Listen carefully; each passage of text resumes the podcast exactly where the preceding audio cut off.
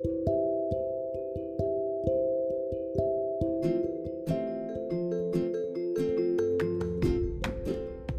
Luz María Cerrato. Me complace estar con ustedes para invitarlos a conocer y visitar una de las más hermosas zonas turísticas del estado de Michoacán. El Ojo de Agua o Alberca, como lo conocen los lugareños. El Ojo de Agua o Alberca de los Espinos, municipio de Villa Jiménez. Este lago es un área natural protegida del estado de Michoacán. Se decretó área natural protegida en el año del 2003. La reserva cuenta con una superficie de 142 hectáreas. Es un atractivo visual dentro del cráter de uno que fue un volcán. Su agua color azul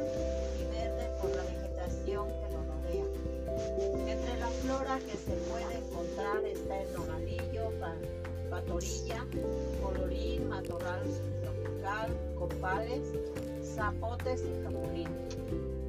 De acuerdo a un estudio de impresión sobre la reserva de los espinos, se estima que la edad de vida del cráter data entre la edad terciaria o la era cenozoica y el último periodo cuaternario, aproximadamente unos 17 millones de años. Es muy relevante porque ahí en el cráter hay muchas especies de plantas muy interesantes, algunas de ellas en peligro de extinción, como varias orquídeas. La alberca de los estados se alimenta del nacimiento de agua. Esto explica por qué el agua se mantiene con flujo constante y la calidad del agua. Michoacán tiene como otros dos o tres lugares parecidos. En Tacámbaro hay uno con un lago. En Tremendo de los Reyes, cerca de la capital, Morelia, se encuentra otro. Algunas de las leyendas urbanas cuentan que la procedencia del agua es porque es un ojo de mar. Sin embargo, esta alberca de los Espinos, municipio de Villa Jiménez, Michoacán, es un cuerpo de agua formada dentro del cráter de un antiguo volcán que a la fecha está inactivo. No hay probabilidad de que esto sea verdad, ya que la ubicación del cráter es muy alejada del mar.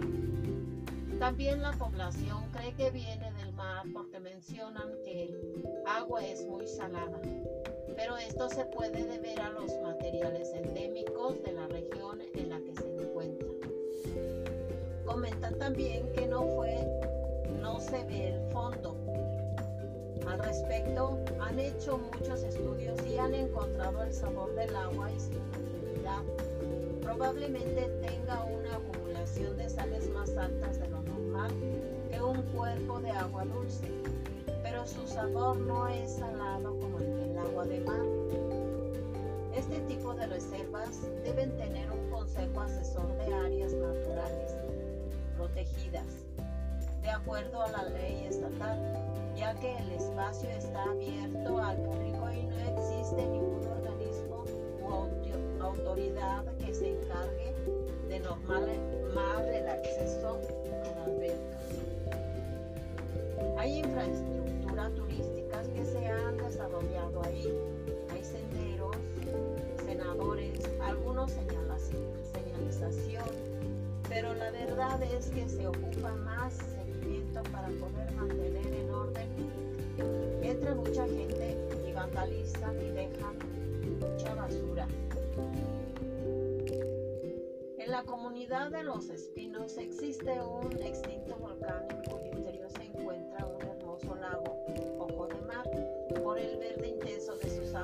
que se conoce como la alberca, misma que por su belleza no podía escapar a la fantasía de los pueblos de la región, quienes forjaron la siguiente narración.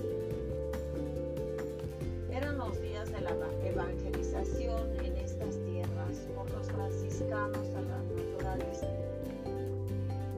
naturales, quienes siguiendo el ejemplo de sus jefes se dejaban bautizar, pero aún había otros que se negaban a aceptar otro Dios y creencias. El cerro de los espinos y el lago que encierra en su seno eran un sitio consagrado a su deidad del agua, Firipeme. Era allí donde las mujeres subían para luego bajar, ya que, siendo un volcán, la esmeralda líquida ocupaba el fondo del cráter.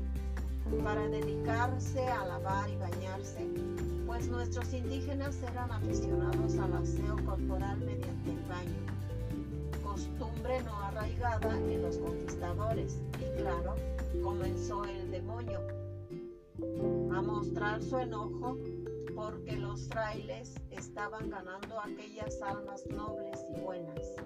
Y cuando las mujeres bajaban para acercarse a la orilla, a lavar o bañarse, agitaba con tal fuerza el agua haciendo un terrible remolino, que el líquido abandonaba sus márgenes, levantando grandísimas olas que golpeaban aquellas circundantes paredes del interior del cono. Las mujeres aterradas trataban de correr hacia lo alto. Quienes lograban escapar la empinada cuesta cuando volteaban la cara para ver qué pasaba, su sorpresa era mayúscula, pues veían en medio de aquel lago la cabeza del diablo, con grandes cuernos como el toro, y una feroz sonrisa que se desataba en carcajadas, que atormentaba aquel espacio quieto y silencioso de otros tiempos. Ahora con horribles truenos la fuerza del agua que movía aquel diabólico remolino era tal que llegó a alcanzar a algunas mujeres, quienes parecieron ahogadas.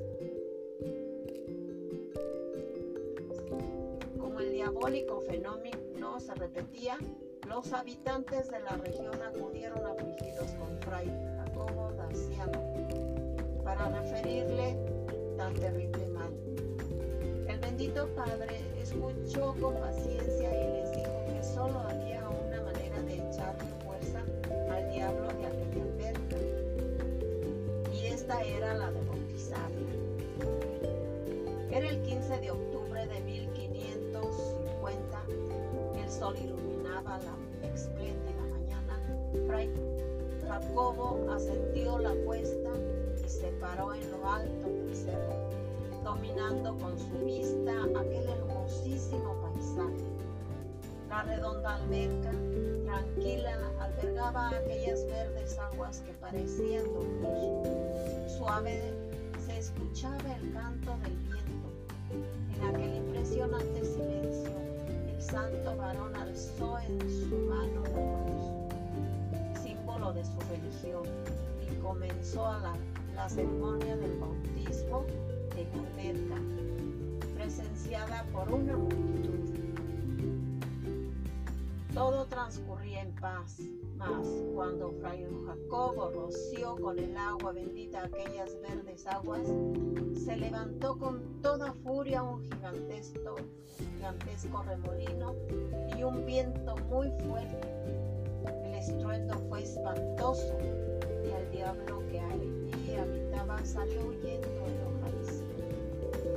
el padre Daciano continuó tranquilo con la ceremonia. Yo te bautizo con el nombre de Santa Teresa. Y desde aquel día, el 15 de octubre, se acostumbra a celebrar la fiesta de Santa Teresa en aquel hermoso paseo. Sería fabuloso que se dieran una vuelta para que conocieran este bello lugar y deleitarse